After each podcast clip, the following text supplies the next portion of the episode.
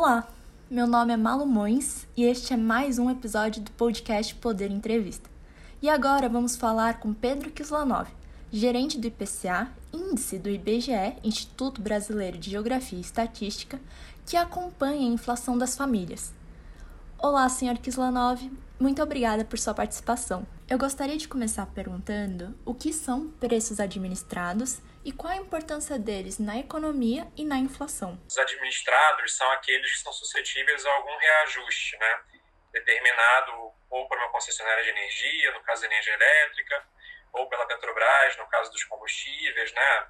exceto do, etanol.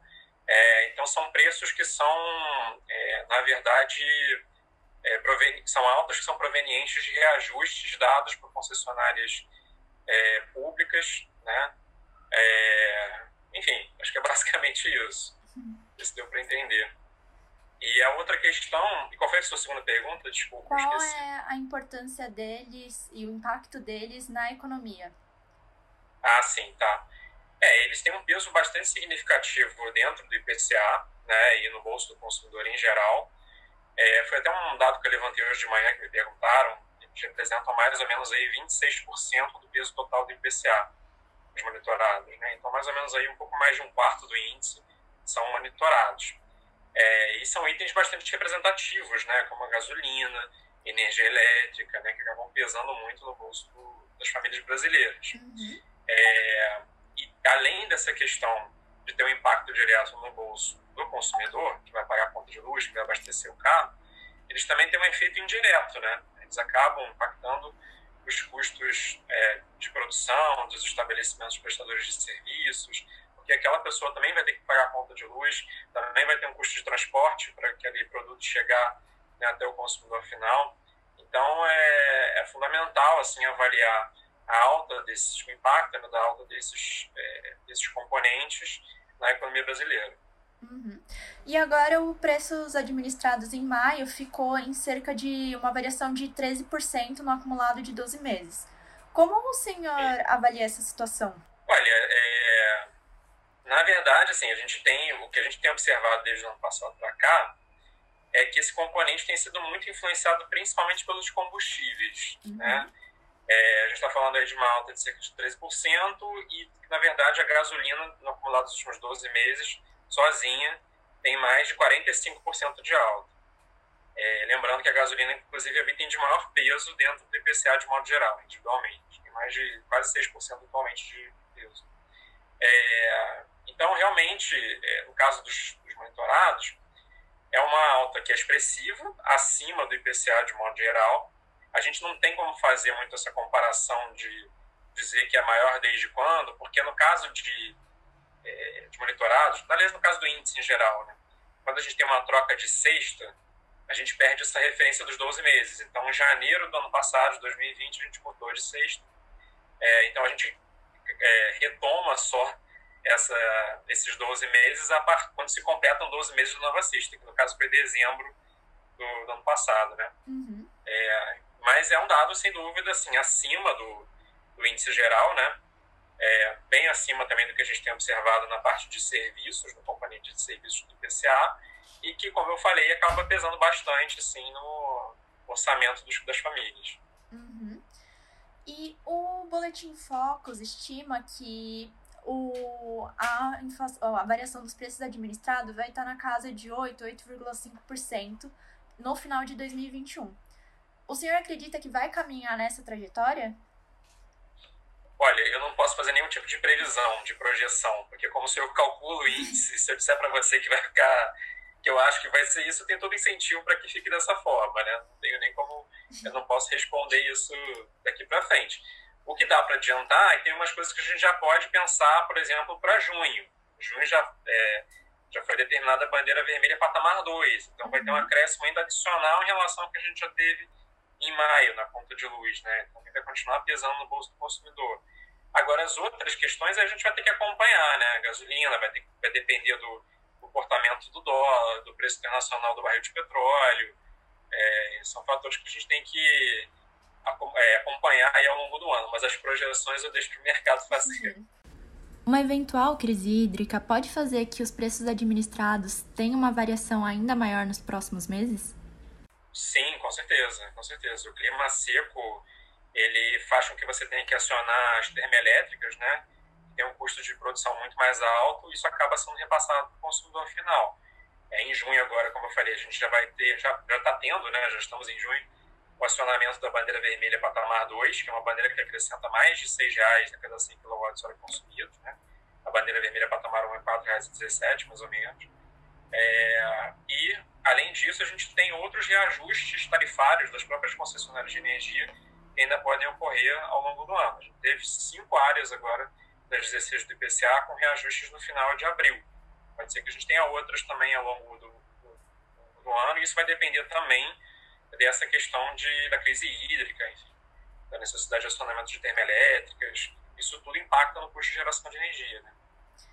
E em 2020 houve uma contenção dos reajustes. Agora, então, a gente acaba sentindo mais o impacto, agora em 2021, dessa contenção que houve ano passado? É, foi até bom você, você até você ter feito essa pergunta. É, realmente, a gente teve alguns reajustes que foram represados é, ao longo do ano passado, né, por conta da pandemia e da crise econômica. E esse ano, é, talvez o mais, o exemplo mais claro que a gente tem é, de retomada né, dessas cobranças adicionais é o plano de saúde, porque no ano passado a gente teve a suspensão do reajuste do plano de saúde, que normalmente ele passa, o novo valor passa a valer, valer a partir de, ele é aplicado, ele passa, ele é anunciado em agosto, mas ele vale a partir de maio, ele é retroativo.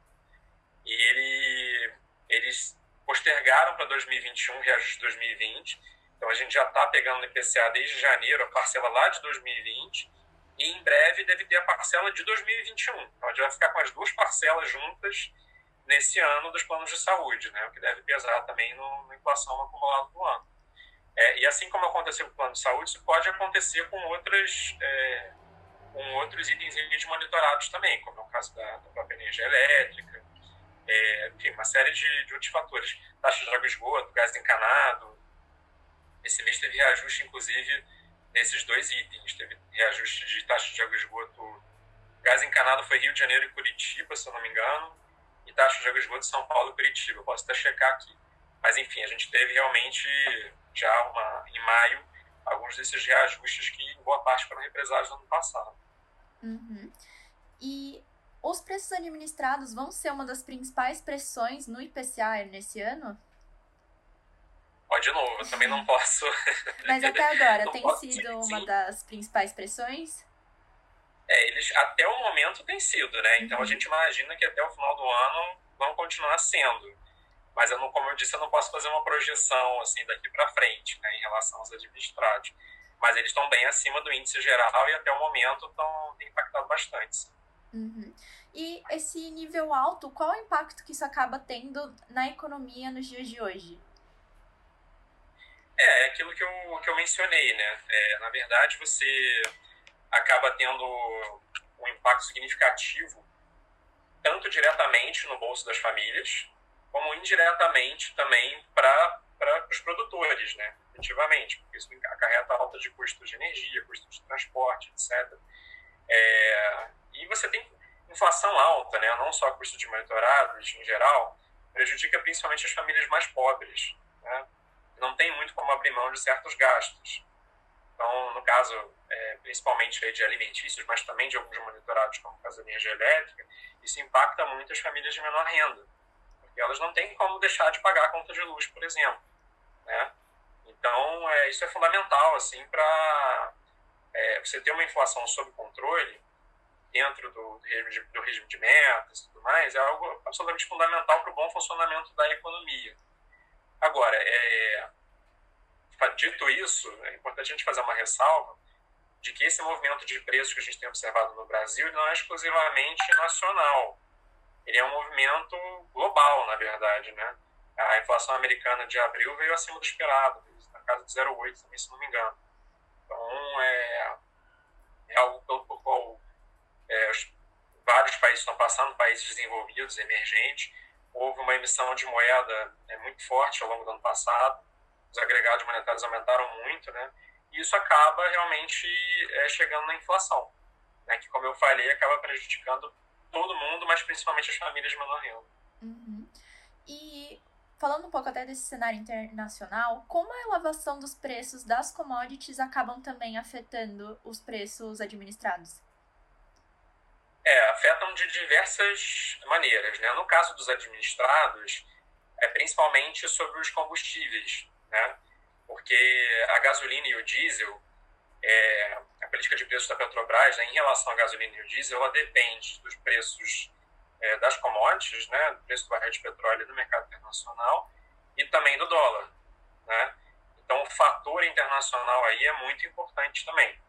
É, Para outras coisas, pode afetar também indiretamente até por causa dos combustíveis. Por exemplo, reajuste de ônibus urbano, né, porque vai ter o custo para os provedores do serviço com a gasolina, enfim, com diesel. É, enfim, acho que de monitorados é mais isso. Assim. Outras, outros componentes impacta muito também. As carnes que são um exemplo bem claro. Porque a soja, o preço da soja está lá em cima, o preço do milho está lá em cima, e isso aumenta muito os custos de ração animal é, a questão cambial também influencia, porque quando você tem o dólar mais alto, isso estimula as exportações e diminui a oferta no mercado interno. Né? Quando você diminui a oferta, o preço sobe. Então, tudo isso tem que ser levado em consideração. Mas no caso dos monitorados, especificamente em relação à sua pergunta, é mais assim nos combustíveis, até pelo, pelo peso que eles têm dentro dos monitorados. Entendeu? Obrigada a você que nos acompanhou em mais este podcast do Poder Entrevista.